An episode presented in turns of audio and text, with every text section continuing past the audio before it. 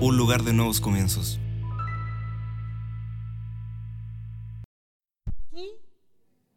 allí tú estás. Si tomare las alas del alba y habitare en el extremo del mar, aún allí me guiará tu mano y me asirá tu diestra. Verso 11. Si dijere, ciertamente las tinieblas me encubrirán, aún la noche resplandecerá alrededor de mí. Aún las tinieblas no encubren de ti y la noche resplandece como el día. Lo mismo te son las tinieblas que la luz. Escuche, cómo el salmista hablaba de un amor tan poderoso que no lo dejaba, no lo soltaba, lo perseguía a tal punto que le conocía todo. El sueño quizás de toda mujer que el hombre a quien tú amas o que tú esperas amar conozca todo de ti. Te conozca por completo. ¿Usted ha visto esas mujeres afortunadas? ¿Ha conocido usted? Yo he conocido algunas así. Y el marido las conoce y las regalonea y las atiende, las trata como reina. Y uno dice, uy, todavía existen. Dios mío. Pero, pero el salmista está hablando de no un amor mortal. El salmista no está hablando de un amor común, de un amor que encontramos en un hombre o en un hijo o en una amiga o en una hermana o en un padre o en una madre. Él está hablando de un amor que es mayor, es más poderoso, es más profundo.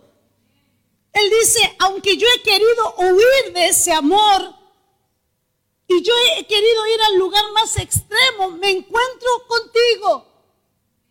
Y si me quiero ir al lugar más profundo, me doy cuenta que cuando llego, tú estás ahí. El salmista decía, tú no me dejas, porque el amor de Dios es un amor tan fuerte que no se rinde, que no afloja, aunque tú y yo queramos estar lejos de Él. ¿Es así o no? ¿Usted ha experimentado ese amor que te persigue? El salmista decía, ¿a dónde voy a huir? ¿A dónde me arranco de ti? Porque hay momentos que no quiero. Hay momentos que estoy quebrantado, quebrantada. Hay momentos que estoy desilusionada. Hay momentos que tengo rabia, que tengo dolor. No quiero. Pero siempre encuentro que tú estás presente el amor más profundo, el amor más fuerte, más firme que usted y yo podamos necesitar, siempre se va a encontrar en aquel que nos formó en el vientre de nuestra madre. Y, esto es lo que, lo que vemos cuando leemos este salmo, es, es la voluntad del amor de Dios por perseguirnos. Yo no sé si usted ha sentido eso y si usted no lo ha vivido, yo le pido al Padre que usted lo pueda vivir. En esta noche usted pueda sentir que en sus peores momentos usted pueda darse cuenta que ahí está el amor de Dios para abrazarla, para alcanzarla, para consolarla. ¿Sabe la mentira más grande del enemigo que nos susurra? Es que estamos solas. Es la primera gran mentira que ha traspasado generaciones y la seguimos creyendo que cuando estamos tan mal, tan tristes, tan abrumadas, eh, pensamos que estamos solas y eso es una mentira. Porque el salmista decía, ¿a dónde yo me voy a huir? ¿A dónde huyo? Si subo a lo alto estás, si bajo y desciendo estás, si aún me meto en la oscuridad más profunda, aún tú resplandeces en la oscuridad. No me puedo arrancar de ese amor. Usted no se puede arrancar de ese amor. Y si usted no tiene una experiencia real con ese amor, yo espero que usted lo pueda tener porque esto no es emocionalismo. Esto no es algo que, ay, que me están hablando y me están lavando el cerebro. No, no, no, no. Esto tiene que ver con experiencias reales y personales.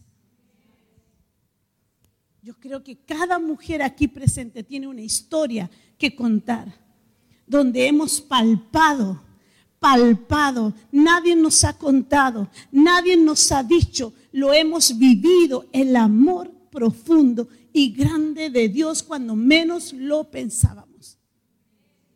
¿Sí o no? Pero yo te quiero hablar de una mujer hoy. Una mujer que fue avergonzada. Una mujer que fue expuesta en su, en su pecado, en su error o en su falta. Una mujer que fue exhibida públicamente, que vivió la vergüenza de, de, ser tildada, de ser llamada no por su nombre, sino por su pecado. Esta es una mujer no voy a decir si igual a nosotros, pero como mujer es igual a nosotros. Porque a lo mejor usted y yo no hemos tenido ese pecado, pero hay otras cosas que hemos hecho, ¿o no? Claro, hay pecados que se notan más, pero los pecados internos son tan pecados como los externos. ¿Cuántos dicen amén? Entonces vamos a ir al libro de Juan. ¿Me acompaña? Libro de Juan, capítulo 8. Verso 1. Juan capítulo 8, verso 1. Ok, esa es la hora, ¿cierto? ya me, me, apuro. Verso 8, vamos. Mire que tenemos harto hoy día, todavía nos falta mucho. No, no tanto, pero nos falta. Pero usted va a salir muy bendecida esta noche. Dice verso 1, y Jesús se fue al monte de los olivos y por la mañana volvió al templo y todo el pueblo vino a él y sentado él les enseñaba. Entonces los escribas y los fariseos le trajeron una mujer sorprendida en qué? Sorprendida en adulterio. Y en la ley nos mandó Moisés, ah no, perdón, sorprendida en adulterio y poniéndola, ¿en dónde la pusieron? En medio, mire, le dijeron, maestro, le hablaban a Jesús. Esta mujer ha sido sorprendida en el acto mismo del adulterio. Y en la ley nos mandó Moisés apedrear a tales mujeres. Tú pues, ¿qué dices? Mire lo que estaban haciendo los escribas y los fariseos. Sorprendieron a la mujer en el acto mismo, o sea, como nosotros diríamos, con las manos en la masa y los escribas, porque la religión eso hace, la religión te expone, la religión te avergüenza. Y alguna visita dirá, ay, yo estoy acá, como entonces me perdí? No, porque nosotros no somos religión. Nosotros tenemos una relación con nuestro Dios. La religión es cruel, la religión es dañina, la, la religión te estructura, tu relación con Dios, con tu Padre Celestial. Y dice que estos fariseos, los que conocían la ley, los que conocían la palabra, la trajeron y la pusieron en medio para que todos vieran que ella era una adúltera. De esta mujer no se dice el nombre, solo se menciona su pecado. Solo se le conoce por su falta. No se sabe si era buena para cocinar, no se sabe si era buena para las matemáticas. No se sabe si era buena madre. No se sabe si era una mujer trabajadora. No se sabe cuántas veces quizás perdonó a su esposo. No se sabe si cuántas veces sufrió de la indiferencia de su esposo. Lo único que se dice de ella que era adúltera. Porque eso hace la religión y eso hace el enemigo, exponer tu falta, mi falta y avergonzarnos delante de los demás. Entonces dice que la traen y la ponen en medio y le dicen, maestro, la ley dice que cuando se pilla una mujer, esta tiene que morir a pedradas. ¿Y tú qué dices? Y lo empiezan a colocar en aprietos, porque efectivamente en la ley decía que cuando se pillara en el acto a la mujer y al hombre tenían que morir apedreados. El punto que aquí la mujer estaba sola. No había hombre, pero el hombre también era adúltero. Pero la condena estaba sobre la mujer. La culpa estaba sobre la mujer. ¿Por qué? Porque vivimos en una sociedad que tiende a culpar más a las mujeres, o sea, a usted y a mí. Mire, ni le cuento cuántas mujeres he conocido a través de los años, con niños pequeños, con hijos e hijas pequeñas, que esos niños adoran a su mamá. Yo creo que usted también lo sabe. Esto es más extremo, pero yo creo que a todas nos ha pasado cuando nuestros hijos crecen un poco más. Y nuestros hijos cuando son pequeños, uy, nosotras somos lo máximo, lo más hermosa que hay en la tierra, ¿sí o no? Y nuestros hijos nos dan besitos y mamá tú eres la más bella y mamá tú eres la mejor, la mejor mamá de todo el mundo. Y nosotras lo creemos, que es lo peor. De ahí partimos mal. Entonces ellos empezaron, de algunas mujeres que he conocido, empezaron a crecer. Y estas mamás que veían que sus hijos eran tan incondicionales, de repente estos niños le daban, ¿cómo le podría decir en jerga coloquial? Le salían con una le pegaban una desconocida. Y la mamá, que se había creído todas las palabras de amor, de dulce amor de sus hijos, quedaba así. La que aguantó al marido, la que sufrió por los hijos, la que aguantó toda la vida. Después los hijos querían al papá y no a ella. Y quedaban así, ¿por qué? Porque nosotros tendemos a querer creer y aferrarnos a aquello que no debemos aferrarnos. Nuestros niños cuando son pequeños nos van a halagar, nos van a amar y nosotros vamos a hacer lo máximo, pero ellos van a crecer y nosotros ya vamos a dejar de ser lo máximo. Es así, no es que nos dejen de amar, es así. Por eso a las que tienen niños pequeños, cuando yo las veo, siempre les digo, no le crean todo lo que dice. Después ya no lo van a decir. No, aprovechalo ahora. Grábale por si acaso, sí que seguramente se le va a olvidar lo que te está diciendo. Porque es así. Pero el, punto es a lo que quiero volver a tomar a la mujer adúltera. ¿Cómo esta mujer llegó a este punto? Yo no quiero hablar de lo que sucedió con Jesús, porque la historia seguramente usted la conoce. Yo quiero llegar por qué esta mujer llegó al punto de adulterar. ¿Por qué la mujer? ¿Por qué nosotras buscamos en otras cosas que generalmente son incorrectas? Buscamos el amor, buscamos la atención, buscamos la seguridad, buscamos la confianza en aquello que no debemos poner. ¿Por qué esta mujer llegó al punto de, adulterio? Usted podrá decir, a lo mejor el esposo era un mal esposo. A lo mejor el esposo la engañaba. A lo mejor el esposo no la consideraba. A lo mejor el esposo la gritaba, la trataba mal. O a lo mejor el esposo le pegaba. O la maltrataba. ¿Por qué? No era el problema el adulterio en sí. Y usted podrá decir, pero pastora, ¿cómo? Es que no es el problema. El pecado es la consecuencia de una necesidad interior. El que es adicto al cigarro es porque hay una necesidad interior. La que busca el placer en un hombre es porque hay una necesidad más interior. El pecado, el adulterio, la mentira, el engaño es una consecuencia de lo que hay interiormente en nosotras.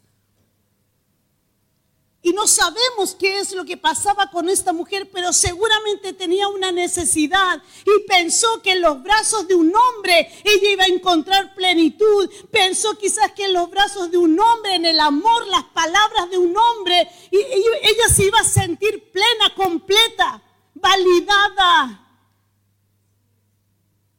Pero el hombrecito con quien estaba adulterando la dejó sola en el peor momento.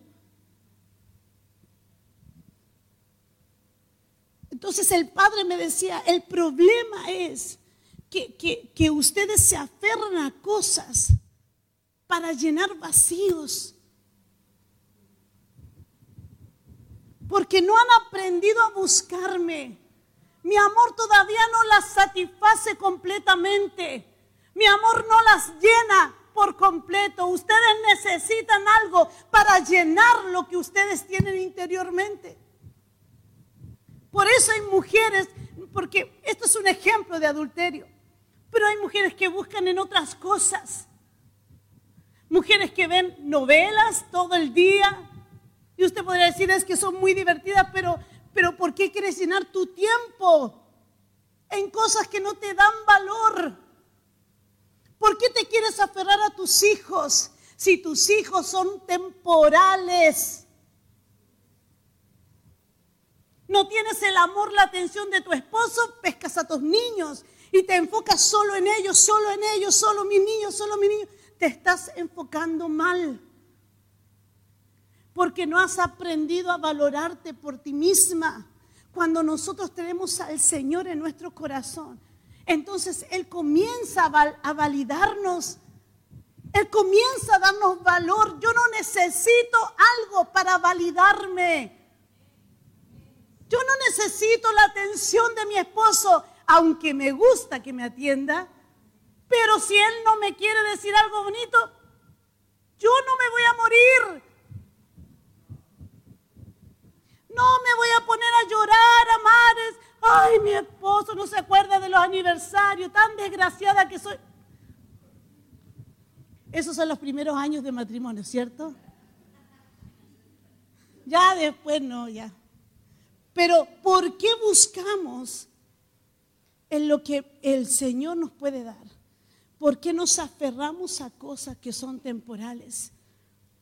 El punto es que usted se aferra y eso seguramente usted lo va a perder. Usted se aferra a sus hijos, a su hijo, a su hija. ¿Usted ha visto mamás así? ¿Usted ha tenido la oportunidad de conocer mujeres que viven a través de sus hijos. Y todo lo enfocan según su anhelo. Ella no pudo estudiar, él no pudo estudiar, él sí tiene que estudiar lo que ella no pudo estudiar. Ah, yo quería hacer esto, yo no lo hice, ahora tú lo vas a hacer. Y empiezan a vivir la vida a través de sus hijos. Cuando no te has dado cuenta que tienes toda una vida para disfrutar, y el Señor en esta hora y en este día que se celebra en todo el mundo, un amor que muchas veces es pasajero, es temporal, es solo alma, te regalan flores, te regalan chocolate y acá los varones igual tienen que regalar. Esto es solo para ellas. Pero si no está eso, usted y yo no vamos a andar sufriendo. Porque el amor de Dios es más que suficiente para mí, para amarme, para pasarla bien, para disfrutar. Yo no me voy a amargar porque no tengo algo. Eso ya pasó. Eso ya pasó. Eso ya, ya, eso ya pasó. ¿Sí o no? Usted no va a esperar que le inviten a comer, por favor. Si usted puede, páguese usted misma y vaya a comer coma rico, coma chanchería, disfrute. Y si tiene un marido que sí atiende, valórelo, aproveche, sáquenle la pica a todas las que no lo tienen. Porque cuesta encontrar en este tiempo a algunos que se le ocurra algunas cosas como media románticas, que yo creo que ni la palabra la conocen. Pero usted tiene que aprender, como una hija de Dios, usted tiene que aprender que usted no depende de alguien. Mire, el pastor hace mucho tiempo contó algo que, que de, verdad que es algo muy fuerte, pero es muy cierto. Él contó, no éramos nosotros por si acaso, ah. una amiga me contó ah, que había un ministerio, un pastor bien reconocido, y dice que ella habló, y dice que ella dijo, cuando yo me di cuenta, es que esto es muy bueno, porque yo también creo lo mismo, dice, cuando yo me di cuenta que mi esposo no me iba a hacer feliz, decidí ser feliz por mí misma. Cuando tú te das cuenta que el marido que elegiste, porque lo elegiste, no te eligieron, elegiste, tú misma solita dijiste sí acepto. Ok, estamos claras, ¿cierto? Porque es re fácil echarle la culpa a él, pues. No, no, no, nosotros también dijimos sí, yo acepto. Engañada, todo el tema, no importa, pero dijimos. Para las que están solteras, para que aprendan, por favor. Cuando tú te das cuenta, y esto en un buen sentido, cuando tú te das cuenta que la persona que tienes, o tu esposo, o tus hijos, o tu trabajo, o lo que tú haces, no te llena, ni te va a llenar, entonces es hora de tomar una decisión. Y algunas estarán pensando, lo dejo. No, no es esa la decisión. mira, mira lo que estaban pensando. Ustedes sí que son. Les leí el subtítulo, se los leí. Si tú sabes, y esto es para los hombres, si tú sabes que tu marido, por más que se esfuerce, y a lo mejor ni se esfuerza, no te va a hacer feliz, ¿qué, qué, cuál es el punto de esperar cosas que no vas a recibir? Qué cruel se escucha esto. No es muy motivacional que digamos, pero no te puedo engañar. El, romanticismo es el noviazgo, los primeros años de casado y después se va diluyendo. A algunos les dura un poquito más de años, pero esos son unos pocos. Y eso pasa con nosotras también o no. Si esto no es solo de hombres, esto pasa con nosotras. Nos ponemos más reclamonas, más gruñonas. Y todas me ponen cara de santa, así como, como diciendo la que está al lado, no yo. Más idiota, te enojáis por todo, te enojáis por todo, ¿cierto? Y si nacen hijos, pucha, pobre de que se levante contra nuestros hijos porque le damos con, con todo, ¿o no? Si somos terribles. Pobres hombres, ahora me cambié para el lado de los hombres. Pero el punto es, no esperes, no te llenes de esperanza en algo que es pasajero. Si el Padre te ha bendecido con un hombre que te ama, y entre medio bruto y todo te ama, disfrútalo. Claro, disfrútalo pues.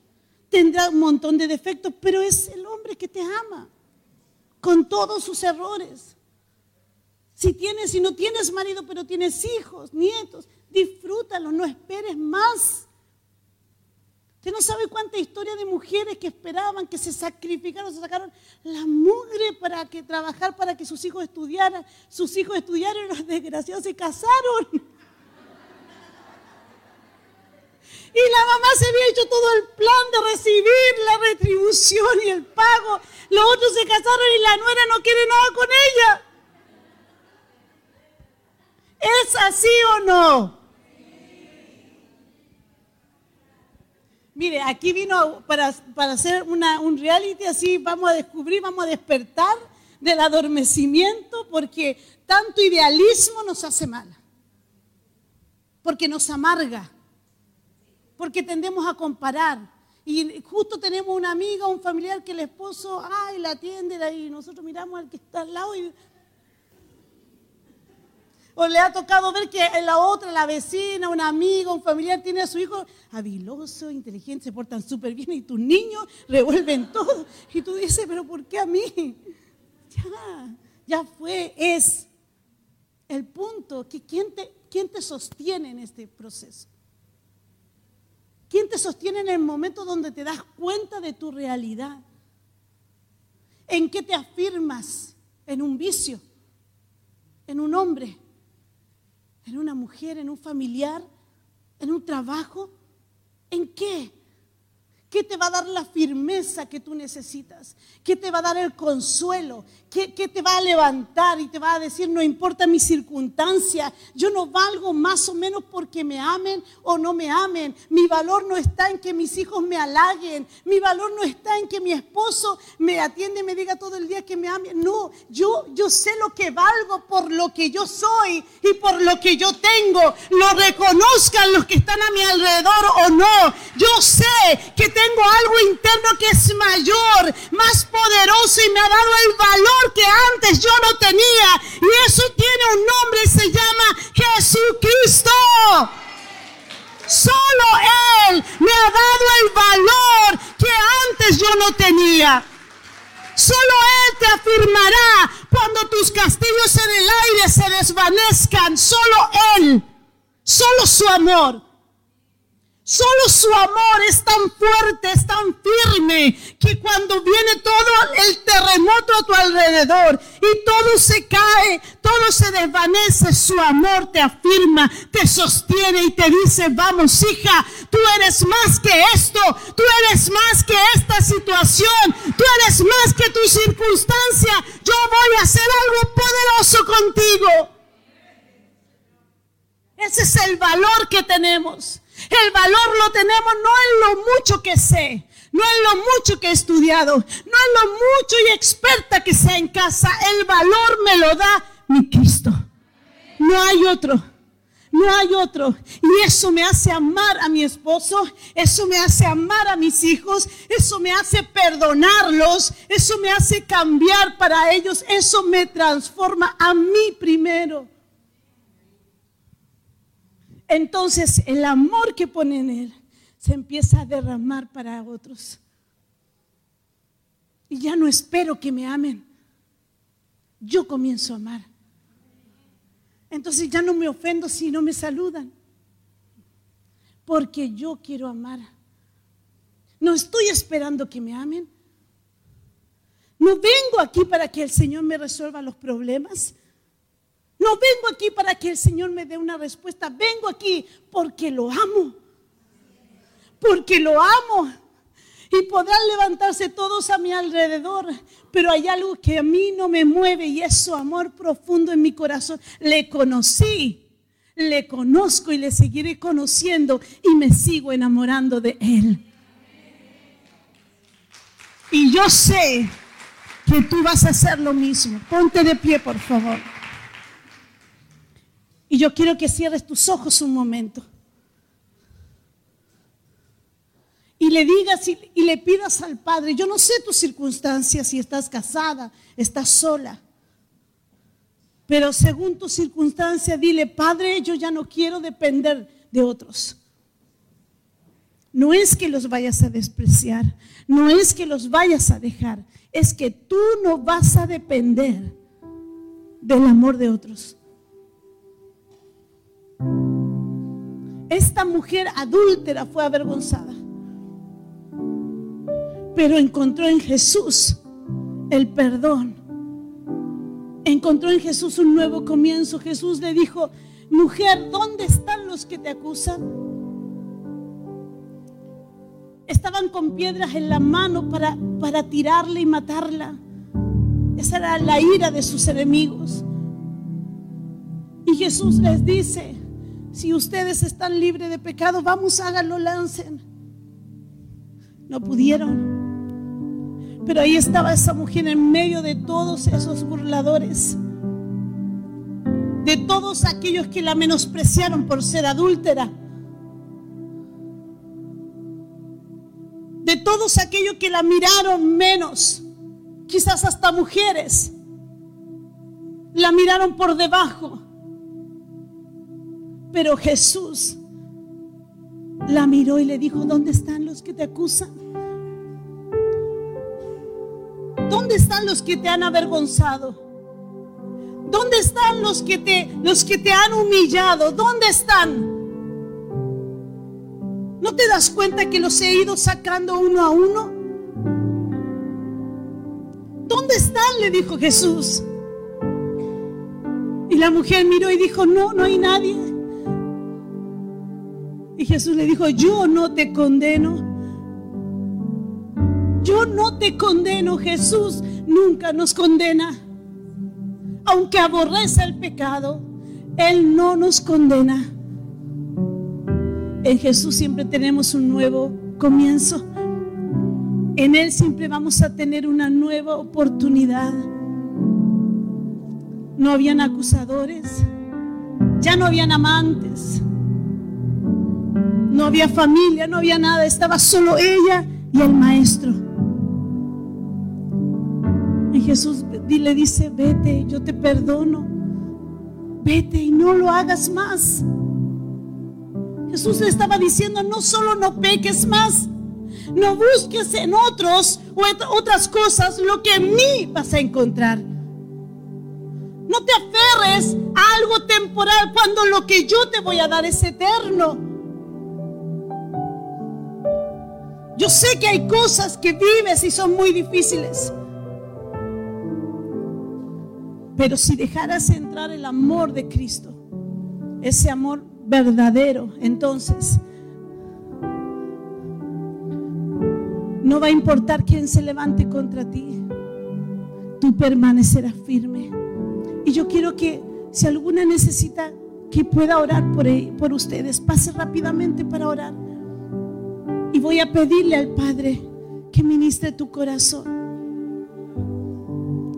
Y si has dependido de alguien o de alguien, si has puesto tu confianza en alguien o en algo, hasta hoy será. Porque el Señor viene a llenarlo todo ahora. Ahora, hija. Ahora. Pueden pasar las que quieran con toda libertad. No las vamos a exponer.